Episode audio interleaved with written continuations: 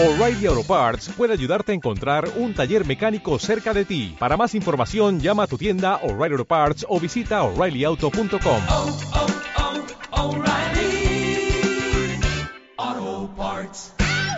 Pensad en lo siguiente, fijaos. El otro día hablábamos de que en neurociencias se habla de que tenemos una red neuronal por defecto.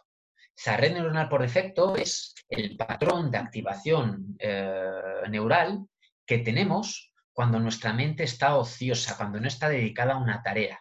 Es lo que en las tradiciones eh, de meditación llaman la mente de mono, la mente de mono que va cambiando de un sitio a otro. Es cuando tu mente no está enfocada en una tarea, está sin hacer cosas, como tu mente va saltando de un elemento a otro. Curiosamente, esa red neural es una serie de estructuras cerebrales que están conectadas y que cuando estás sin hacer nada, están activas. Y están activas gastando tanta energía como cuando estás generando una resolución de una tarea intensa. Es decir, cuando tú crees que estás descansando, tu mente está consumiendo la misma glucosa que cuando no, porque está activa en otras cosas. ¿Y en qué está activa? En pensamientos autorreferenciados del yo para desde la experiencia poder prever situaciones futuras que tengan que ver sobre todo conmigo y con la relación con otros. Ya explicaremos en otro audio, en otra sesión, un poco uno de los autores, eh, este que os comentaba el otro día, James Camordi, una de sus teorías es una teoría evolutiva, es un aspecto evolutivo más de que eso es importante para nuestra supervivencia, ¿vale? Pero luego hay como otra gran red neuronal. Y la otra gran red neuronal es la red eh, de resolución de problemas, ¿vale? Eh, no me sale la palabra exacta porque como lo en inglés, es la red orientada a resolución de problemas. O, entonces, de hecho, en inglés es eh, Task Positive eh, Mode, ¿vale? El modo de tareas positivas, o sea, estar enfocado positivamente a tareas, ¿vale? Eh, curiosamente, cuando estás haciendo una tarea que te implica centramiento y atención, el primer modo, el de divagación, se desconecta. Entonces, cuando estás enfocado en una tarea, estás muy activo, pero no están activas las mismas regiones neurales ni los mismos procesos ni los mismos pensamientos que cuando estás ocioso sin hacer nada, ¿vale? Entonces, evidentemente esto es una simplificación muy grande, el cerebro tiene muchos más modos, pero podríamos decir que tiene dos modos, el enfocado a tareas y el de no hacer nada. Los dos consumen. Cuando uno está trabajando, el otro no, pero siempre uno de los dos está trabajando, ¿vale? Curiosamente, en ciertas enfermedades eh, o ciertos trastornos, como depresión, como ansiedad, como esquizofrenia, como hiperactividad, se ve que estos dos modos empiezan a competir por recursos. Tendría que apagarse uno y no encenderse. Empiezan a competir. Y de hecho, por ejemplo, en trastornos de depresivos con ansiedad, se produce el solapamiento. Es como si los pensamientos autorreferenciados se metiesen dentro de tu centramiento en la tarea, con lo cual no te puedes centrar en la tarea. ¿Vale? Todos nos ha pasado alguna vez. Creo que es algo que todos conocemos y dices, coño, eso es lo que me pasa a mí los miércoles y los viernes. Vale. Tienes suerte si solo te pasa los miércoles y los viernes. ¿Vale? Entonces, eh, en, los estudios de neurociencia, sobre todo se han dedicado a estudiar tres tipos de meditación. Los han, ya sabes que cuando se mete en estudio científico necesitas eh, intentar explicar bien qué es lo que vas a estudiar. Entonces se han limitado mucho los tipos de meditación para decir, esto es esto y pasa esto, esto es esto y pasa esto, esto es esto y pasa esto. Entonces han cogido sobre todo tres, tres modos de meditación o tres eh, ejercicios de meditación que vais a reconocer que los habéis visto en muchos sistemas distintos. ¿vale? El primero es simplemente la focalización de la atención. Y en la focalización de la atención es, coges un soporte de atención, la respiración, y tratas de estar con la respiración en tu atención, eh, con la atención en tu respiración. Se acabó. Si te distraes, vuelves. Si te distraes, vuelves. Si te distraes, vuelves. Si te distraes, vuelves. ¿Por qué necesitamos eso?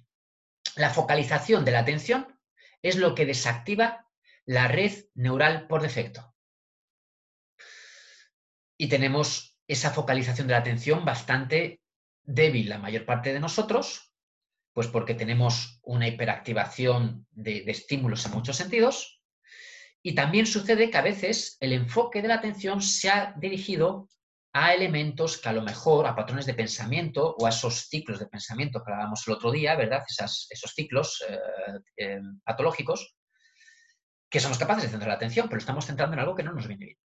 Entonces ya eso nos metemos más adelante. Pero entonces puedo meditar enfocando mi atención y fortaleciendo mi atención, pero permitiéndome elegir yo el soporte de atención, porque la atención, y ya hablaremos de esto en la parte de evolución, tiene algo muy interesante. La atención se va a enfocar siempre en lo negativo.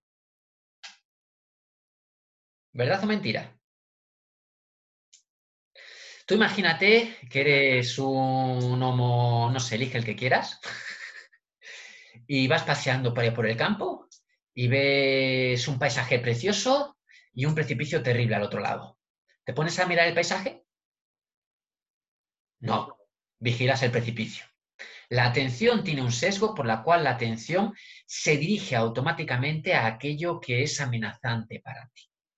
Entonces, cuando tú no generas un entrenamiento para gobernar tu atención, tu atención de modo natural va a tener una tendencia evolutiva y lógica a centrarse en elementos que son amenazantes. El problema está que con la mente que tenemos, las amenazas han pasado de ser reales a ser amenazas de ¿y si? ¿Se entiende? Entonces tenemos muchas amenazas de, uff, ¿y qué pasa si ahora? Y no sé qué, y sí, porque claro, acuérdate de qué, y sí, y sí, y la mente se enfoca así. A la mente no le cuesta esfuerzo centrarse en los aspectos negativos porque está evolutivamente desarrollada para eso. Y por eso habrás descubierto que centrarte en la porquería es fácil. ¿A que no os cuesta ningún esfuerzo centraros en la porquería? No. Pero centraros en lo bueno, en lo neutro, cuesta. ¿Verdad que sí? Entonces tenemos que entenderlo, porque si lo entiendes, entiendes cuál es el juego de la atención y por qué es importante que tú fortalezcas tu atención en estímulos neutros, ¿vale? Entonces, cuando tú vas trabajando la focalización de la atención, vas consiguiendo que tu atención poco a poco sea eh, algo que puedas gobernar, algo con lo que puedas trabajar. Cuando has hecho eso, ellos cogen un segundo tipo de meditación, que son eh, las eh, open, ¿cómo las llaman? Eh, lo tengo por algún sitio. Bueno, las meditaciones de abrirse al espacio perceptivo, ¿vale? Tienen un nombre en inglés, pero como está en inglés se me olvida luego. ¿Qué se trata? En lugar de centrarme en mi respiración, me centro en el proceso atencional. Mi atención está en la atención y entonces mi atención va a reposar en aquello que entre en mi espacio atencional. Picor de cara, sonido, sensación de la respiración, sonido, picor de cara, pensamiento. Es decir, vas a estar abierto al espacio perceptivo de la mente, percibiendo todo lo que entre en tu espacio perceptivo, pero intentando relacionarte con ello de un modo especial, donde tu interés está en observar los eh, objetos de la mente y no el propio contenido de los objetos. ¿Qué significa? Si tienes un picor, no em, te enganchas a, joder, cómo molesta el picor, tal, no sé qué, qué mal, uff, tal, siempre igual que me pongo. No, si tienes un pensamiento, lo ves emerger, no lo alimentas, lo ves disolverse. Si tienes una sensación, muchas veces mm, hay un pensamiento y hay una sensación visceral. Cuando empiezas a observarlo, al revés, hay una sensación visceral por lo que sea, hay un pensamiento. Lo dejas pasar. Y entonces empiezas a tener eh, una percepción más abierta donde tu atención está focalizada al propio proceso atencional, por eso primero has tenido que trabajar la capacidad de la atención, pero ahora para que la atención esté sobre la atención, ¿vale? Por eso en general en, los trabajos de meditación o en los, se insiste que vamos queriendo pasar poco a poco de los objetos de la mente a los procesos de la mente para luego ir al metaproceso que es la propia atención y si nos vamos al último estadio, ya el interés está en quién es el conocedor, el que conoce, intentas ir más atrás, un paso más atrás, ¿vale? Pero nosotros, yo no puedo hablar mucho de eso, yo puedo hablar de los niveles básicos, ¿vale? Entonces, una vez que tú ya vas trabajando mm, estas meditaciones, esta meditación, ya no es como la de focalización de la atención. La de focalización de la atención genera una activación de las estructuras y esta genera otras. Y entonces hay una cosa muy divertida, muy entretenida, que es maravilloso, que un autor decía por aquí, Em, que lo que buscamos, a ver si encuentro la frase, la voy a encontrar y os la leo porque es maravillosa. Dame un segundo. Mm, al final, en vez de contaros las frases, os estoy contando un rollazo tremendo. Eh, pero estas frases las tengo aquí, aquí, aquí, aquí. Bueno, lo que os decía antes, fijaos, la focalización de la atención es un buen entrenamiento para reducir la competición entre eh, la mente divagatoria y la mente orientada a tareas. em, parece que cultiva el control atencional a través de la retirada o desenganche, entrenando a la red neural por defecto, eh, reduciendo la, su activación a través de la meditación. Esto lo hemos dicho ya, no me importa, era otra frase la que quiero. Mm, joder, aquí.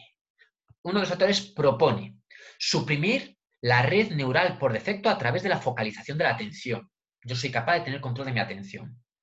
Eso me permite después la reintroducción controlada y gradual de las actividades de la red neural por defecto, o sea, de la divagación, ¿vale? O sea, cuando yo ya he conseguido suprimirla por la fuerza de mi atención, puedo poco a poco ir reintroduciendo de modo gradual y controlado las actividades de la red eh, neural por defecto eh, en un estado de, de, apertura meditacional, de estar en este espacio que os decía, ¿vale? Con un aumento de la metacognición, evitando así la reacción emocional incontrolada y la identificación. Es decir, podemos desarrollar la habilidad de estar simultáneamente presente y consciente de los estímulos físicos mientras nos involucramos en el proceso creativo asociado a la divagación como eh, reflejo la divagación sin apego emocional eh, o reactividad.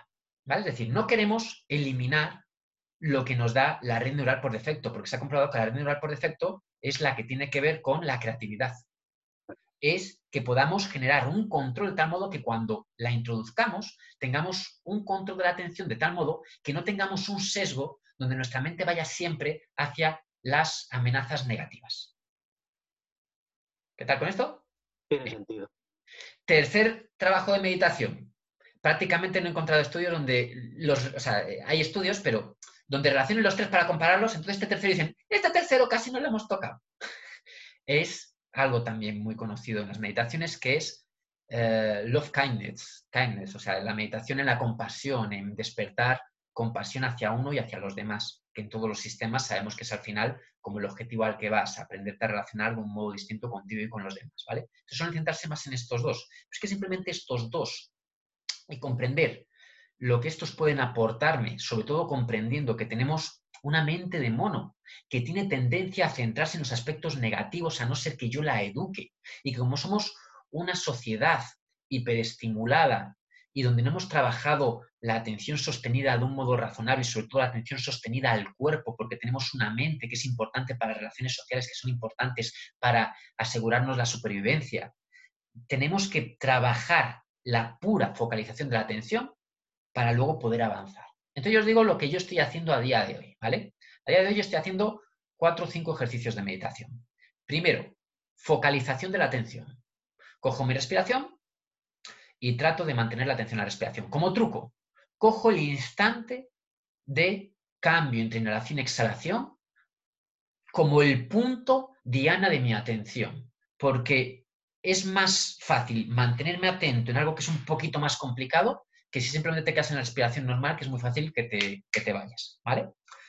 Ah, meto más cosas, pero voy a explicar lo básico y haremos explicando luego todo lo de observar los componentes de la mente, observar la transitoriedad de los elementos, observar, todo eso está ahí, pero está implícito ya en esto. Primero tenemos que entender lo básico y luego metemos mucho más elementos. Lo siguiente que hago es, en lugar de pasar a la meditación de espacio abierto, hago una cosa intermedia. Me centro en mi respiración, pero teniendo la atención en mi respiración, trato de ser capaz de estar abierto al espacio perceptivo y percibir los picores, los sonidos, los pensamientos, sin apegarme a ellos. Pero tengo un soporte atencional. Todavía me he anclado a la respiración, porque cuando no me anclo a la respiración puedo acabar totalmente divagando. Tercer ejercicio de meditación, quito el soporte de la meditación y quitando el soporte de la meditación, intento estar puramente en la metaatención, la atención sobre la atención, ya sin respiración. ¿Vale? Em, cuarto ejercicio de meditación, eh, las meditaciones basadas en compasión. Para mí son importantes eh, en mi proceso personal, ¿vale? Es decir, cada uno tienes que valorar. Entonces, ¿cómo lo hago yo?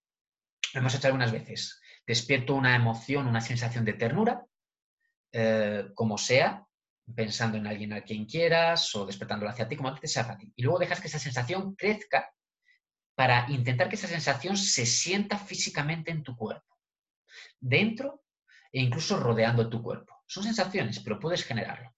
Cuando he conseguido despertar esa sensación de ternura o compasiva hacia mí, em, las, las prácticas, la invitación es a que intentes expandir esa sensación compasiva y amorosa hacia personas que quieres. Tu pareja, tus padres, tus amigos, quien quieras. Yo donde más estoy enfocando porque es lo que más necesito y donde todos necesitamos, pero tenemos que entender ese proceso de a mí, a las personas que quiero, es a las personas que tengo así en mi vida. ¿Vale? Entonces trato de despertar la compasión y la mirada amorosa hacia las personas que tengo atravesadas. Y a día de hoy entiendo que eso es necesario para mí, no para ellas. Podemos meternos en muchas cosas, eh, pero claro, porque realmente la gente te dice, pero es que esta persona ha sido un cabrón, ¿no? Pues siempre yo recuerdo eh, maestros míos en su momento hace mucho tiempo que decían, eh, los que habéis hecho más meditación budista pura y dura, sabéis que al principio de la práctica pues, se hace una, toma de refugio y al final de la práctica pues, se hace una mm, dedicación de méritos y donde se hace pues, esta expresión amorosa a todos. ¿no? Yo recuerdo pues, a diferentes profesores, pues Estela también conoce alguno y tal, que decía, eh, imagínate a Hitler, imagínate a Bush, imagínate... Es decir, tienes que ser capaz de proyectar esa sensación amorosa a cualquier persona. ¿Vale? Es decir, la mente no valorativa, la mente que es capaz de percibir las cosas como son y no como crees que son, porque cuando a una persona no eres capaz de darle esa compasión, ese amor, es porque en lugar de ver a la persona, estás viendo la historia de la persona, que al final es los constructos mentales, emocionales y cognitivos que tú tienes en tu mente respecto a esa persona. Entonces, no es que está mal, luego puede ser funcional en tu vida, es decir, no tienes que ir de, pringao por la vida, ¿no? Pero estamos aprendiendo a descubrir cómo miramos el mundo para cambiarnos nosotros, no el mundo. ¿Vale? Entonces, esta es un poco la más complicada. Mm, me interesa más que insistamos en las tres primeras. Y yo os he dicho lo que yo estoy haciendo ahora, ¿vale? Hay muchos más elementos y yo le meto, de hecho, a esto, a las tres primeras, ciertas variantes para ver la transitoriedad, para los diferentes componentes de la experiencia mental, etcétera. Pero tenemos que entenderlo porque a día de hoy está muy estudiado simplemente la focalización de la atención se ve como a nivel terapéutico es maravillosa para el estrés, para la ansiedad, para lo que todo el mundo tiene. Necesitamos por lo menos trabajar la focalización de la atención. Y si luego podemos ir a la respiración, pero intentando sentir todo lo que nos rodea, genial. Si luego podemos ir a la experiencia abierta, mejor, porque eh, lo que se ha comprobado es que los meditadores avanzados poco a poco van sustituyendo en la mente el divagante, en la mente de mono, en los estados de relajación, los estados donde ellos están sin hacer nada, en lugar de aparecer patrones mentales de la mente de mono, aparecen patrones mentales de la mente meditativa eh, en la atención, ¿vale? Eh, porque es un cambio, es estar presente. Y eso pues genera que cuando el meditador está descansando, ¿sabes qué está haciendo? Descansar. y descansar, por lo menos a mí últimamente se me empieza a antojar algo interesante. No sé, debo ser particular o me estoy haciendo mayor, una de dos. Bien, claro, un poco esta explicación, no quería yo explicar mucho hoy, fíjate que al final nos voy a explicar. Entonces, vamos a hacer dos meditaciones cortitas, ¿vale? Tres, cuatro minutos y tres, cuatro minutos. Vamos a empezar por la básica. Entonces, vamos a intentar durante dos, tres minutos centrar la atención en la respiración, pero sobre todo que esté muy aguda la atención en el instante en el que la inhalación pausa y cambia la exhalación y en el instante en que la exhalación pausa y cambia la inhalación, ¿vale? Eh, eso, tres minutos. Después de tres minutos, daré una pequeña pauta nueva y cambiaremos. Atentos. Ahora la atención en la respiración. Luego la respiración será un soporte para estar anclado mientras percibo todo. Pero ahora la respiración es, no quiero que sea concentración, tiene que ser una atención suave. Pero el objetivo no es que ahora sientas todo, el objetivo es que ahora seas capaz de ir consiguiendo parar tu mente de mono. Necesitamos empezar parando la mente de mono. Si no paramos la mente de mono, y, aquí sí que están de acuerdo los diferentes sistemas de meditación que, a los que te aproximes. Al principio, la focalización de la atención. Sin ello no tenemos nada. ¿vale? Así que un instante, tres minutos, espalda recta, coronilla estirada, podéis dejar los ojos abiertos cerrados, como queráis. Centrar la atención en vuestra respiración, inhalación y exhalación, sintiendo especialmente el instante de cambio. te distraes con una sensación, un pensamiento, lo que sea, da igual. Lo dejas tranquilamente, no lo rechaces tampoco, es decir, te das cuenta que te has distraído, observas que te has distraído y enfocas tu atención de nuevo a la respiración, simplemente, sin valorarlo, sin pensarlo. Un instante.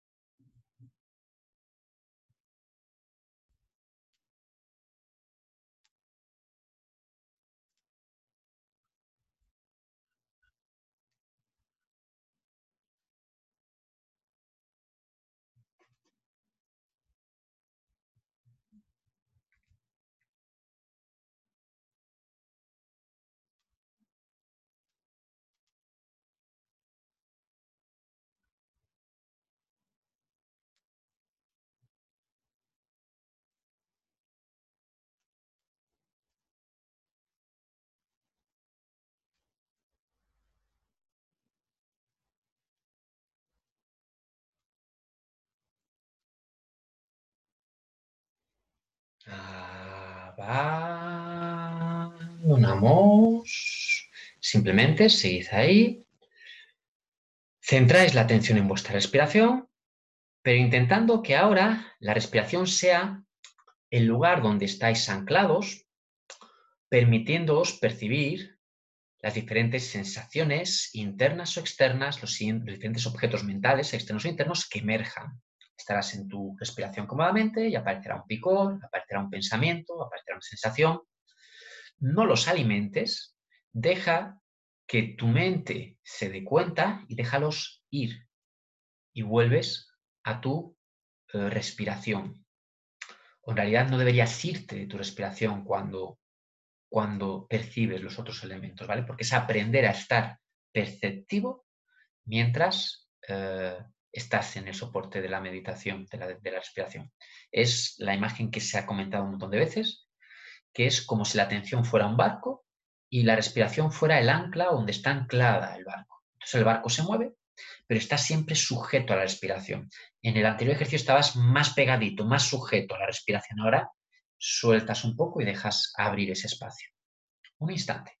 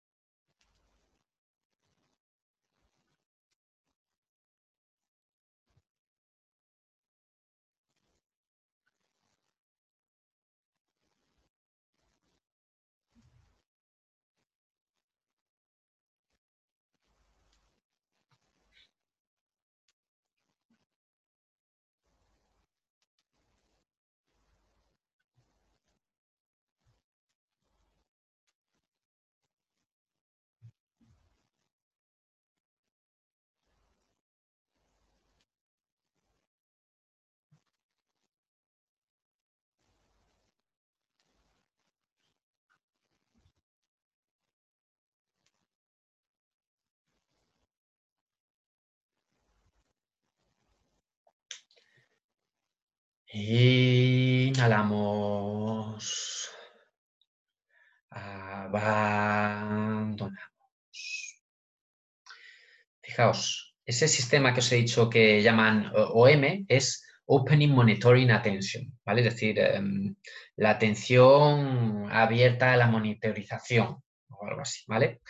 Em, que sería ya no estar en la respiración, sino estar en la atención, ¿vale? Dice, eh, Opening Monitoring Attention, eh, hacia la conciencia sin juicio de las sensaciones interiores y externas.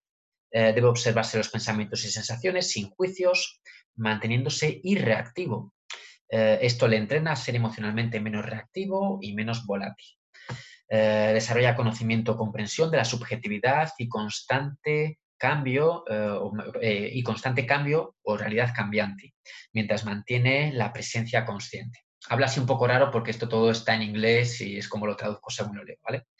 Entonces es muy interesante porque, fijaos, aunque no, no os explique, ya lo iremos explicando, pero el observar cómo van cambiando los objetos de la mente ayuda a esa comprensión subjetiva de la realidad cambiante, ¿vale? Luego, muchas más cosas que tengo por aquí apuntadas, ¿no? Es eh, curioso, decía por aquí, es muy curioso, ¿no? Porque aquí habla directamente, la meditación reduce la activación de la red neural por defecto, la divagación.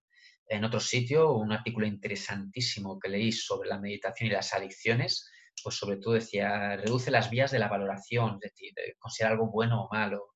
Em, una reducción en la evaluación autorreferenciada, eh, abandonando las afirmaciones cargadas emocionalmente en el, del mundo interno y externo. Con la meditación cambia la percepción de un objeto perdurable a un objeto transitorio. Esto es muy interesante.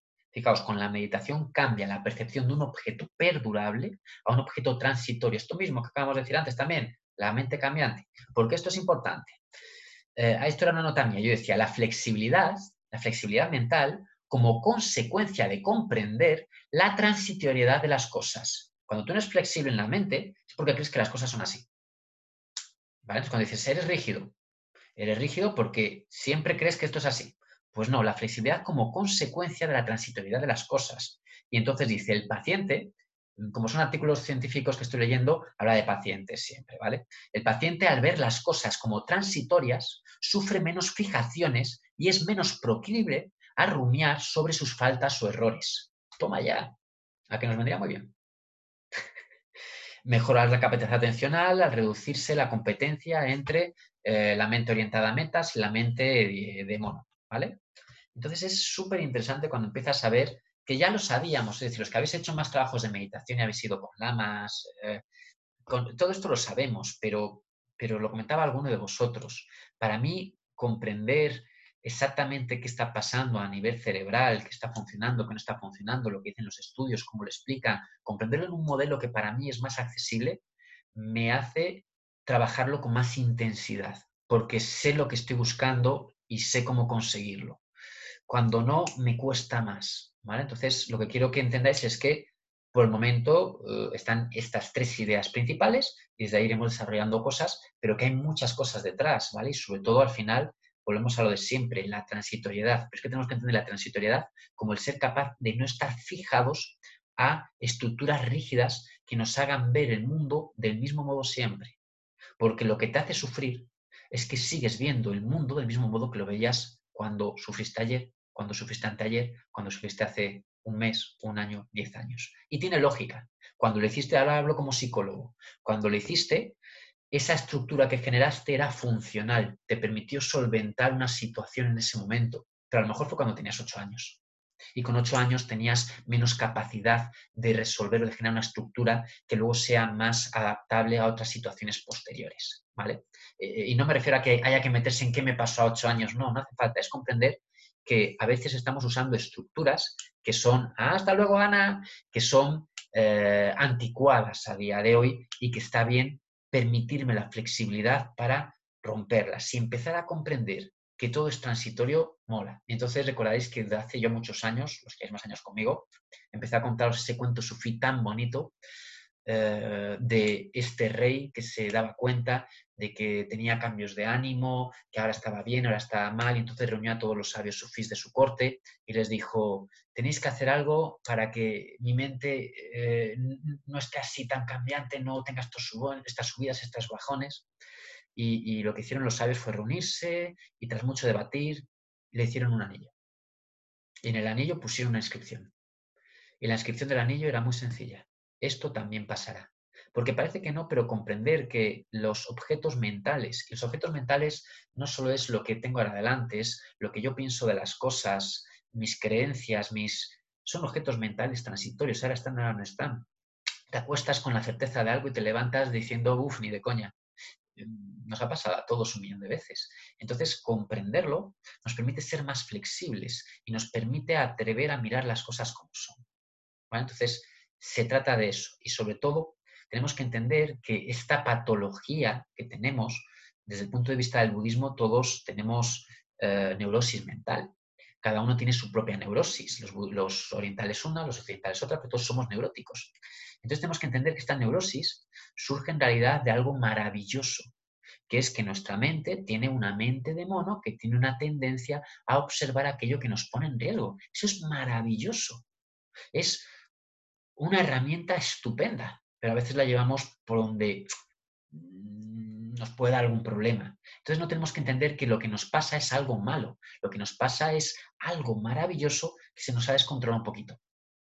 Entonces lo único que tenemos que hacer es reeducarlo. ¿Y cómo se empieza? Atención, atención, atención, atención. ¿Dudas? ¿Preguntas? ¿Cuánto tiempo estás con los distintos ejercicios, más o menos? Yo ahora estoy meditando de 12 a 17 minutos cada ejercicio. Es decir, yo estoy ahora meditando de 50 minutos a una hora. También yo tengo que reconocer algo que es eh, personal mío.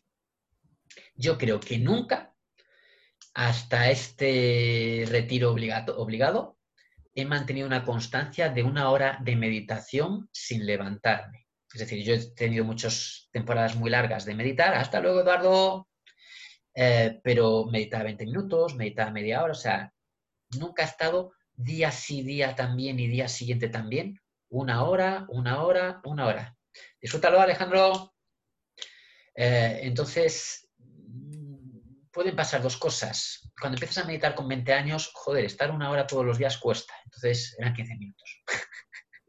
¿Vale? Es eh, difícil, eh, no sé, es como yo lo sentía, era muy difícil. Em, luego en las épocas que más tiempo he estado, hacía media hora, 25 minutos, media hora. Y haciendo 25 minutos, media hora me costaba también. No sé si es que ya me estoy haciendo mayor. Entonces ya una hora me parece bien o que como lo voy comprendiendo mejor, eh, me quedo una hora. ¿Vale? Entonces, dos cosas. os voy a decir un truco mío para quedarme una hora, ¿vale? Eh, no es un truco mío, es una realidad, ¿no? Eh, medito sin reloj. ¿Qué quiero decir? Tengo el reloj, el móvil al lado y cuando creo que han pasado, pues eso te digo entre 12 y 17 minutos, cuando creo que han pasado más o menos 15 minutos, miro pero no miro desde la ansiedad de a ver cuánto ha pasado, que eso es lo que hacía hace años. miro desde, ¿me toca ya cambiar de ejercicio? No. Porque una cosa que lees también cuando lees textos de meditación o de budismo es que incluso el paso del tiempo es una construcción mental. Y eso es algo que desde los 20 años, por alguna razón, he creído que es bastante real. Entonces, em, el tiempo solo te agobia si, si lo consideras. Si no lo consideras, te da igual estar 15 minutos que una hora. No sé si me explico. Que te molesta la rodilla, estira la pierna. No te pelees con ello. Que estás súper incómodo con piernas cruzadas, pues como hemos hecho la sesión, te sientas en la silla y te quedas ahí que estés más cómodo.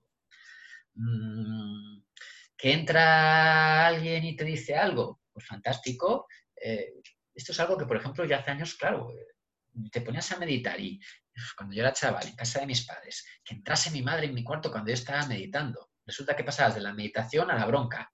Joder, estaba meditando, me cago no creo que sea el único que le pasen este tipo de cosas. A día de hoy, si estoy meditando y suena el teléfono, llaman al timbre, viene alguien, alguien me dice algo, pues la atiendes con plena conciencia y luego sigues con tu ejercicio. No sé si me explico, es decir, es un cambio de mentalidad que yo no sé si es que ya llevo muchas más horas que a los 20 años o que ya voy madurando. Entonces, es como que, bueno, vale, yo además medito lo último en el día. Yo no medito por la mañana, yo antes de acostarme medito. Eh, aprovechando que ahora, digamos, hay menos agobio también de levantarse pronto, pues aprovecho que más me da acostarme a la una, que a las 12, que a las 11. Entonces, eh, me planteo una hora más o menos. Si salen 50 minutos, 50 minutos. Si sale una hora y cinco, o sea, es decir, mm, es como que no me importa el tiempo. Y si no te importa el tiempo, vas a estar mejor que si estás agobiado porque has dicho tengo que llegar a 10 minutos o no sé. Pero ya os digo que por lo menos el proceso que yo he seguido con los tiempos de meditación han sido muy de, ir relajándome porque al principio me tensaba mucho con el tiempo. Y curiosamente, cuando más me he relajado, me ha pasado ahora en este retiro y estoy una hora y podría seguir. Bien. Pero entonces, eh, a tu respuesta. Si tienes poco tiempo, coge solo un ejercicio. De hecho, lo ideal es que cogieras solo uno, focalización de la atención, y lo machacaseis un tiempo, una semana, 10 días, 20 días, un mes. Si tienes más tiempo, haz dos, haz tres. Tienes poco tiempo, cinco minutos, haz uno, cinco minutos. Tienes más tiempo, 15 minutos, pero todavía te cuesta estar más de cinco minutos centrado en uno, haz tres, cinco minutos, cinco minutos, cinco minutos. Es decir, id jugando vosotros, pero entendiendo eh, lo que decía uno de mis profesores primeros, primerísimos que tuve, ¿no? Él decía, mira, a veces se dice que si no te sientas 45 minutos, eh, mejor no te sientes. Eso es la tradición, es como lo del árbol, es como es decir, cuando no entendemos las cosas. Tradicionalmente se hacen 45 minutos de meditación seguidos, porque yo creo que una interpretación mía desde mi ignorancia de hoy. Em, meditas 45 minutos, andas 15. Meditas 45 minutos, andas 15. Es decir, la gente que, que está 8 horas meditando saben que cada 45 minutos se tienen que levantar para mover las rodillas. ¿Vale? Eh, pero un minuto de meditación, como decía este profesor mío, es infinitamente más que nada. Entonces, no se trata de que hagas, y luego ya lo hablaremos en otra sesión, pero también estoy aprovechando el retiro porque eh, muchos pues, que habéis hablado, ha leído cosas de mindfulness, pero de mindfulness me refiero del mindfulness de Tim Man, ¿verdad? De, que tenía un libro que era mindfulness, eh, pues, o diferentes libros de budismo. En muchos libros de budismo, muchas prácticas te hablan de que dediques un día a la semana a tener conciencia. Entonces te recomiendan que ese día, un domingo, lo dediques a moverte despacio. ¿Vale? Desayunes lento, fríes los platos lento, cocines lento, hagas todo lento para intentar ese día estar lo más consciente posible de todo lo que haces, estar en esa eh, opening monitoring mind, esa mente abierta monetarizante. Entonces también estoy aprovechando pues que yo estoy pues, dando tres clases que las doy por gusto y sobre todo dedicándome a estudiar y a mis cosas, para intentar parte del día estar en esa actitud como si estuviera dedicándome ese día. Porque creo que los 50 minutos o la hora de meditación diaria no sirven de nada si tú luego no intentas en tu día cotidiano estar en esa opening monitoring mind. Necesitas eso. No vale meditar sentado. Da igual que estés tres horas sentado te levantarás, hablarás con alguien y te enfadarás. Necesitas activamente comprender ese estado de mente abierta, no juzgante, que lo has empezado a comprender sentado y de pie empezar a decir, me cago en la puta. ¿Cómo cada vez que yo hablo con alguien pierdo esto? Y ya lo hablaremos, recordadme el próximo día si queréis, que no quiero entretenerme más. Pero normalmente en, los sistemas de meditación te dicen que la primera fase es la absorción. No sé si habéis oído lo de la absorción. Y yo siempre lo entendía como concentración, ¿no? Comprender la absorción no es la concentración, decía uno de los libros que he leído, que el mejor modo de comprender la absorción es comprender las cosas en las que estamos absortos a lo largo del día. Entonces, ¿qué es la absorción? La absorción es de hecho, si quieres, vámonos al extremo. el estado de flujo, el estado de flow. Cuando tú estás con un videojuego o cuando tú estás con algo que, dominas mucho y entonces entras en un estado que el tiempo pasa volando, el tiempo deja de existir. Ahí estás completamente absorbido por la tarea. Eso no es meditación, eso es estar absorbido por la tarea, ¿vale? ¿Qué me pasa a mí o qué descubro yo? Yo descubro que medito una hora, pero que en cuanto me empiezo a relacionar con las personas, me absorbe la relación. La mente está completamente diluida en la relación. Y no es ese el tipo de disolución que pretende la meditación. Eso es la identificación con la relación. Eso es la identificación con la persona con la que te estás relacionando. Y eso no es la meditación. ¿Se entiende? Entonces lo que descubres es que cuando intentas llevar estas cosas a tu vida cotidiana, estás todo el día absorto en las cosas que estás haciendo y en las cosas que estás pensando o en las quejas que estás generando en tu cabeza porque tu mente de mono está moviéndose. Entonces necesitas estos elementos que vas descubriendo, llevarlos a tu vida cotidiana para, al principio no es para intentar establecerlos, sino para descubrir que cada vez que hablas con alguien, desaparece la mente presente para estar absorto en el diálogo con esa persona o en intentar convencer a la persona o en que no estás de acuerdo con la persona o en que te gusta lo que dice la persona. De repente pasas de, de la mente abierta a una mente que está absorta y que por tanto esté identificada. Y me da igual que sea una relación interpersonal con tu pareja, tu padre, tu hijo, tu hermano, a que sea tu trabajo, a que sea la conducción. Es como yo descubro que me muevo. Y entonces dices, mierda, aquí es donde tengo que empezar a aplicar esto porque lo pierdo una y otra vez, porque es muy atractivo. Pensado también de este modo. Tenemos la mente de mono que tiende a centrarse en aspectos negativos. Luego tenemos la mente orientada a tarea que le enganchan las tareas, el Tetris. La mente de flujo es la mente de Tetris, o la gente de, o cuando estás en un proyecto muy bueno de arquitectura que se te pasan las horas, o ¿vale? es la mente de. Entonces pensado del siguiente modo: las actividades que te gustan enganchan porque te sacan de la negatividad de la mente de mono. Pero simplemente es una adicción que te está enganchando. No es una solución. Y entonces dices, no, entretente.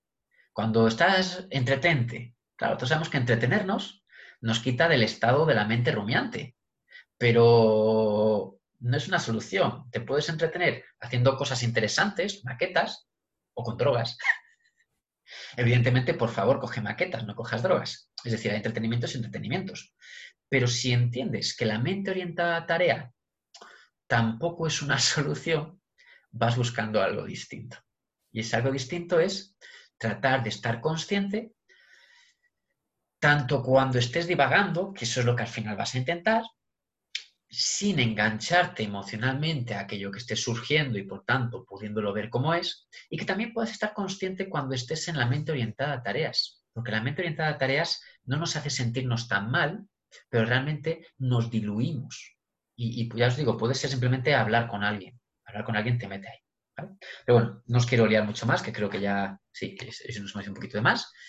Eh, iremos hablando de muchas cosas, porque como es muy interesante, pero esto parte, y además así lo siento, de que os sentáis a hacer meditación formal y de que luego, aprovechando que estamos un poco más tranquilos algunos, sé que tengo algunos alumnos que me dicen, no, no, yo estoy con mucho más trabajo, que trabajan en temas de informática, de seguridad informática o de, o yo qué sé, y están pues como locos, ¿no? Pues que estén un poquito más tranquilos, ¿por qué no intentar estar conscientes un pelín más? Aunque solo sea tres segundos. Es interesante. A mí me está, no sé, descubriendo cosas. ¿Eh? ¿Se entiende? Pues chicos, próximo día, más y mejor. Gracias. Descansar, dormir bien, estar presentes. Gracias, buenas noches. Gracias. Hasta luego. Chao. Besitos a todos. Gracias, hasta luego. O'Reilly Auto Parts puede ayudarte a encontrar un taller mecánico cerca de ti. Para más información, llama a tu tienda O'Reilly Auto Parts o visita oreillyauto.com.